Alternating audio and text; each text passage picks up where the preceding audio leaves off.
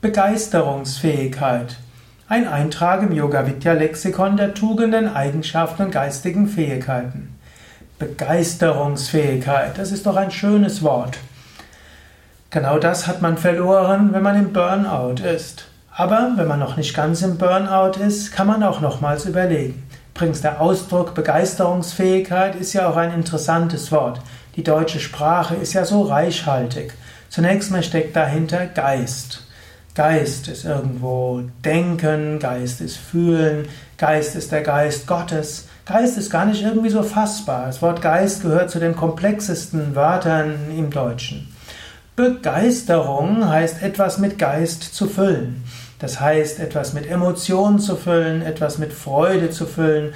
Es heißt, etwas mit Energie und mit Gedanken. Also Begeisterung heißt irgendwo in etwas Geist hineinstecken. Und die Begeisterungsfähigkeit ist die Fähigkeit, etwas mit Geist zu erfüllen. Geist erfüllen heißt auch mit Sinn erfüllen, mit Freude, mit Enthusiasmus und so weiter. Es gibt Menschen, die haben von Natur aus eine größere Begeisterungsfähigkeit und es gibt solche, die sind vielleicht etwas bedächtiger. Es gibt solche, die haben eine sehr extravertierte Begeisterungsfähigkeit, die aber auch schnell wieder erlischt und sie begeistern sich für etwas anderes. Das sind typischerweise im Ayurveda würde man sagen die Vata-Menschen, so die eher luftigen Menschen, die eher sanguinen Menschen, von dem, wenn man die westliche Humoris-Lehre nimmt. Und dann gibt es die Begeisterungsfähigen, die auch über einen längeren Zeitraum ihre Begeisterung aufrechterhalten. Das sind die sogenannten Pitta-Typen, die feurigen Menschen. Und dann gibt es die eher gemütlichen, sehr beständigen, deren Begeisterung noch ruhiger ist aber die dafür beständiger sind. All das sind Formen von Begeisterung. So haben unterschiedliche Menschen unterschiedliche Begeisterung. Und das ist auch wichtig, dass du das verstehst. Angenommen, du bist ein Vata-Mensch, dann triffst du ständig Menschen, die, wenn du denkst, die sind gar nicht so begeistert, die sind immer so Stoffel. Und warum können die nicht mal so ein bisschen mehr begeisterungsfähig sein? Ja, die sind vielleicht auch begeisterungsfähig, aber ihre Begeisterung drückt sich etwas anders aus. Auch unterschiedliche Nationen sind unterschiedlich. Ich habe mal zum Beispiel eine Weile in Kalifornien gelebt, in Los Angeles. Die Amerikaner, gerade die Kalifornier, die haben eine ganz andere Begeisterungsfähigkeit als die Deutschen. Hm? Also wenn ich irgendeine neue Idee hatte, wow, let's go for it, great, I've never had such a great idea, wonderful.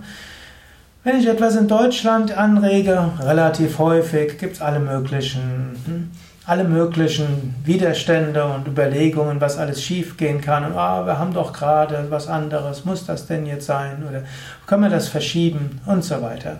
Und ich muss zugeben, auch ich, als ich in Amerika war, habe ich sehr viel mehr Begeisterungsfähigkeit ausgestrahlt. Jetzt in Deutschland gehöre ich auch zu denen, die öfters mal überlegen, ja, könnte man nicht und müsste man nicht ein bisschen länger warten und abwarten. Wir haben doch schon das und das zu tun. Hm? Also Nation prägt einen und vermutlich auch 35 Jahre älter oder 30 Jahre älter macht auch etwas mit einem. Ja, trotzdem, es gibt die tiefere Begeisterungsfähigkeit, die nicht so, äh, wie können wir sagen, nicht so äußerlich ist. Und in diesem Sinne kann, kann man auch eine Begeisterungsfähigkeit haben. Und hm, jetzt magst du sagen, was erzählt er dort jetzt? Ich bin doch gerade äh, weiß nicht, was ich machen soll, bin im Burnout. Was erzählt ihr mir dort über Begeisterungsfähigkeit? Manchmal hilft es auch, wenn man im Burnout ist, mal über begeisterungsfähige Menschen zu lesen. Es gibt Phasen im Burnout, wo man sagt, ja, Ruhe, Bedachtsamkeit, Entspannung, Ausschlafen. Man kann nicht mehr machen. Und eine Weile wird man das brauchen. Aber irgendwann muss man wieder in die Begeisterungsfähigkeit kommen. Das kann auch helfen, dort über Menschen zu lesen, die viel bewirkt haben. Nicht mit dem Hintergrund, der hat viel bewirkt und ich krieg das nicht hin, sondern manchmal eben zu sagen, ja, der ist auch durch schwierige Phasen gegangen, habe ich auch gehabt, jetzt will ich dorthin gehen. Und du kannst auch mal überlegen, was müsste ich tun, um wieder Begeisterung zu haben? Was, wie müsste ich etwas tun, um es mit Begeisterung zu tun? Was müsste geschehen, dass ich begeisterungsfähig wäre? Es gibt ja auch diese Wundervorstellung. Du kannst dir überlegen, angenommen, ich würde morgen früh aufwachen und wäre voller Begeisterung, wäre, meine Begeisterungsfähigkeit wäre voll entflammt. Was wäre passiert? Wie würde sich das anfühlen? Wie würde ich die Dinge machen? Was könnte ich tun?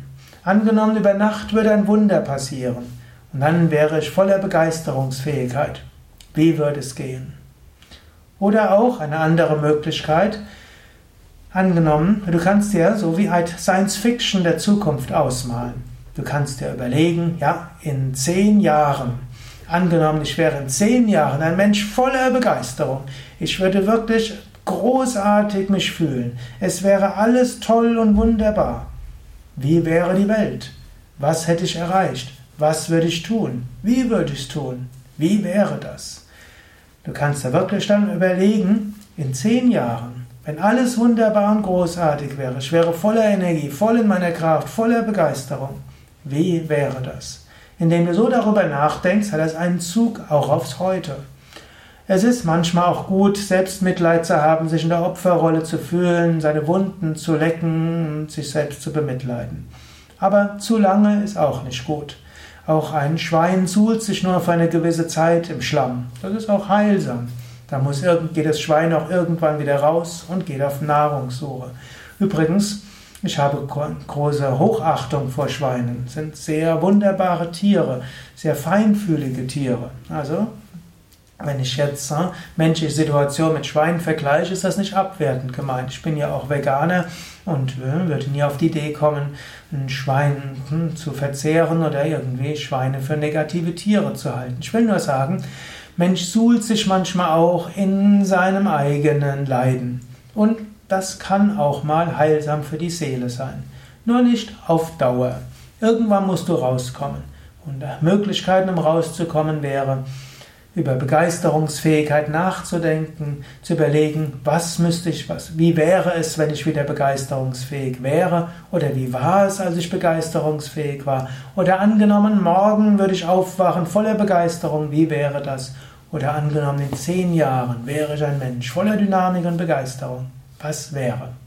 All das entflammt wieder deine innere Begeisterung. Dein Feuer wird wieder entflammt. Burnout heißt ja Feuer aus. Begeisterung ist das Feuer, das du wieder anzündest. Das waren einige Anregungen zu Burnout und Begeisterungsfähigkeit. Mein Name ist Sukade von www.yoga-vidya.de. Auf unseren Internetseiten findest du viele Informationen zum Umgang mit Burnout, Vorbeugung, Behandlung und Wege aus dem Burnout und natürlich auch über Begeisterungsfähigkeit. Eine gute Weise für mehr Begeisterungsfähigkeit ist einfach, sein Energieniveau zu erhöhen. Und die beste Weise, sein Energieniveau zu erhöhen, oder eine sehr gute Weise ist, Yoga zu praktizieren. Und über Yogakurse und auch Yoga-Videos gibt es viele Informationen auch auf www.yoga-vidya.de